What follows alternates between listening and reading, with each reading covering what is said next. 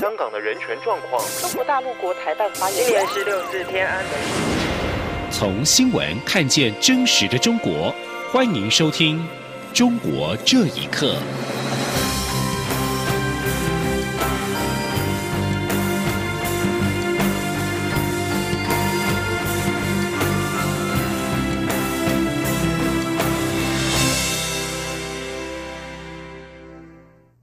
听众朋友们，晚安，欢迎收听《中国这一刻》，我是李自立。对于中国航空母舰通过台湾海峡赴南海相关海域展开科研试验跟例行训练，蔡英文总统今天表示，中国介入台湾选举是每天正在发生的事，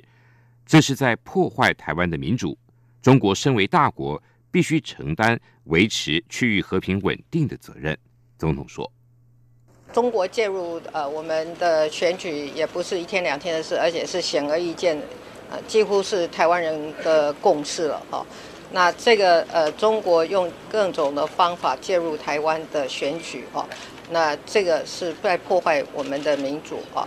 那也呃作为一个一个一个一个大国哈，那嗯在呃国际上跟区域上，他们必须。要承担一个维持这个区域的和平稳定的这个责任啊。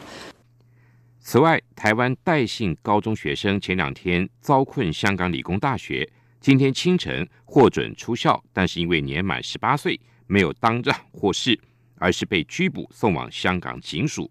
对此，总统指出，陆委会已经透过我驻港机构，全力寻求对该名学生提供最好的保护。不论是诉求香港政府或者香港司法机构，政府一定会尽全力让这名学生得到最好的权益保障。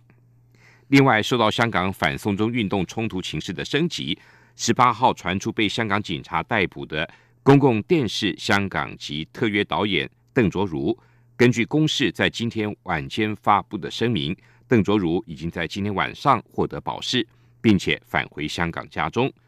公示，并且感谢香港记者协会等多个民间团体这段期间热心奔走跟各界的关心。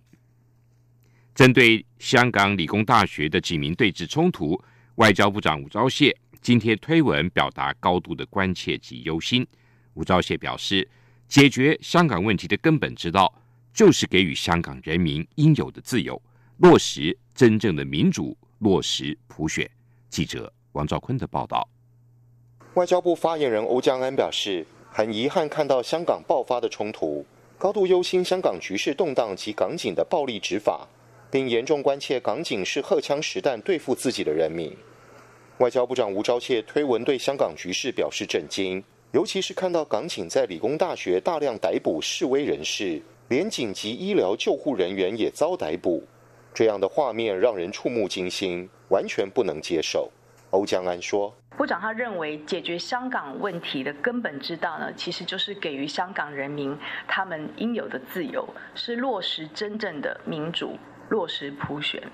欧江安引述美国国务卿蓬佩奥对香港局势表达严重关切，呼吁各方克制，强调为香港带来平静的主要责任仍在于香港政府等立场，并重申我方坚定支持香港人民争取自由、民主、人权。中央广播电台记者王兆坤台北采访报道：香港理工大学校内学生跟示威者陆续的离开。先前留在校内的香港立法会议员许志峰，在下午率领了十多名示威者离开理大，但是警方没有对他跟助理加以逮捕。他随后折返校内，陪同十多人继续留守。香港警方今天表示，理工大学的冲突事件至今已经。警方在理大的跟附近的区域拘捕跟登记的大约一千一百人，其中自愿离开的约有六百人，包括四百名成年人跟两百名未成年人。警方初步分析，自愿离开人士当中，绝大部分都不是理大的学生。港警表示，理大事件发展至今已经三天，警方希望以和平方式解决事件，并期盼以灵活、弹性跟人道的方式予以处理。香港行政长官林郑月娥今天表示，如果想让这一场持续三天的对峙和平解决，抗议人士必须投降。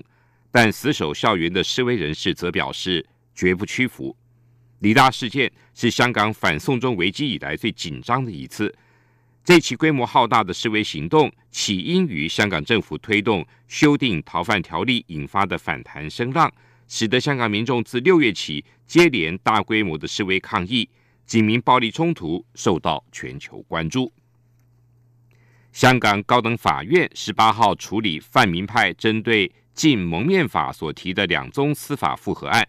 裁定紧急法于危害公安的情况下使用违反基本法。而禁蒙面法对基本权利的限制超乎了合理需求，也属于违宪。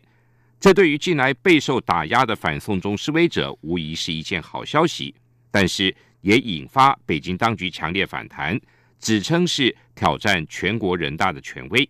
法界人士表示，这项判决是正确的。颁定法律必须遵循的原则，就是要达到平衡，不能只针对民众，却不能适用于远景。请听以下报道：香港政府十月引用紧急法定电影禁蒙面法，引来六宗挑战其合宪性的司法复核案。香港高等法院十八号处理泛民派针对禁蒙面法所提的两宗司法复核案，禁止蒙面规例超乎合理限制所需，裁定违宪。高等法院裁定之后，立刻引发了北京政府强烈反弹。透过官媒连续痛批判决不合乎特区政府规定以及职权。纽约职业律师李静静在接受自由亚洲电台访问时表示，这项判决是正确的。法院判决一直是禁蒙面法没有区别是在合法或是非法的情况下戴面具，这就没有达到平衡。他说，他的判决是正确的。香港是继承了。英国法虽然没有这个成文的宪法，但是他们已经有很多的案例法。他这个案例法当中呢，就我看了一下那个英文的报道，他这个词语意思就是说，你制定一个规则必须要达到它的平衡。他说蒙面法本身就超越了这样呃，就违反了这样一个基本的这个立法和法治的原则。他说你蒙面法你可以对这个合法的呃这个抗议者。呃，也实施这样一种禁止令，所以在这种情况下，那么你把人们戴面具，把它合法化的戴面具和非合法戴，你也没有区别开来，那么这就没有做到那种平衡。对于香港高等法院的判决，港府人可以上诉香港终审法院，甚至由全国人大常委会释法吗？李静怡表示，香港终审法院可以针对有关香港自治范围的规定进行释法。而禁摩面法是属于港警的权利，是香港自治的范围，不是中央管辖范围，不需要全国人大解释。另外，金蒙面法背后所牵涉的街头暴力现象，应该要如何的看待以及就责？民主运动人士蔡桂华在接受访问时表示，要看暴力如何界定。他举例说：“这个暴怎么来界定？”比方说，这个香港现在警察执行暴政，这个没有一个任何的一个约束。那么这些暴力呢，暴政呢，导致法律上说是那个叫做这个正当防卫。那么这些正当防卫是不是说被很多的人进行概念的扭曲啊，把它定性为一个暴字？显然对这些被受害者是很不合理的，也不很公道的。李静静也表示，香港的学生占领学校、广场、火车站这些行为的确是违法，但问题在于，一个社会发展到某些阶段时，发生社会运动、政治运动，我们就不能仅仅以合法或是非法来判断暴力的性质。他强调，现在香港看到的抗议者没有针对平民进行任何打砸抢的行为。香港目前的主要情势是由于远景强制行动导致了暴力事件。央广新闻整理报道：今年九月，所罗门群岛与台湾断交，转向承认中国，引起了国际舆论哗然。澳洲媒体近日报道，中国借由贿赂所国官员挖台湾的邦交国，更披露了中国利用软实力跟大量的现金向国际社会扩张其影响力的野心。请听以下报道。根据自由亚洲电台引据澳洲九号电视台十七号的深度报道，披露了中国政府在所罗门群岛利用金钱挖走台湾的邦交实力，以及其向国际社会扩张影响力的举动。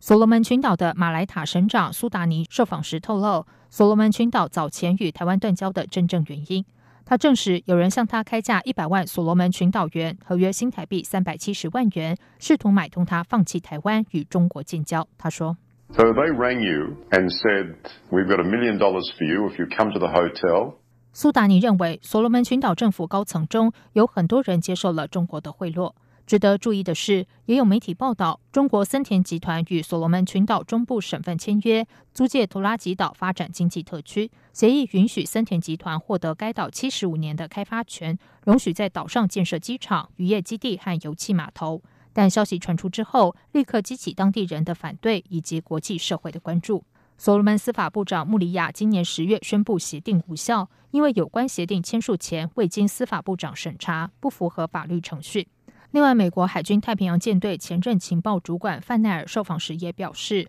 中国借由金钱贿赂官员，以获得资源和进入港口、飞机场的许可权，扩展在当地国家的资源和影响力。中国在得到各岛的垄断控制权之后，中国就可以控制这条重要的航线。央广新闻整理报道。中国器官移植的问题也相当严重，备受国际社会关切。澳洲大学最新的一份研究报告就发现。中国官方有关器官捐赠的资料，怀疑很可能是假造假造假的，更加深了国际社会对中国强迫器官移植问题的忧虑。美国统计学博士任翠荣认为，这些官方的统计数字确实令人质疑。请听以下报道。中国器官捐赠和器官移植手术案件数无法吻合，一直受到国际社会的质疑。两千零九年，中国设立全国器官捐赠系统后，到二零一三年，每年仍只有数百人自愿捐赠自己器官。但到了二零一八年底，中国人体器官捐赠已经突破了五点二万，共有超过六千三百件公民逝世后捐赠器官，并有超过两万宗器官移植手术。澳洲国立大学研究小组发现，过去多年来中国人体器官捐赠数字呈现出标准的资料模式。研究小组认为，这些资料显然是按照某种数学模型编造出来的假资料，不太可能在现实生活中发生。美国统计学学者任翠荣博士表示，中国官方的统计数字确实令人怀疑。任翠荣说：“可以和别的国家比较。”比方说，你看这么多国家，那都也在做这个对吧？器官移这个移植手术，对不对？别的国家，比如说今年是这样，明年是另外一个情况，在后年更是一个情况，对不对？它一年不一和一年是不一样的，不可能是那个很完整的一个一个东西，除非是理想化了的，就是数学那才能做得到。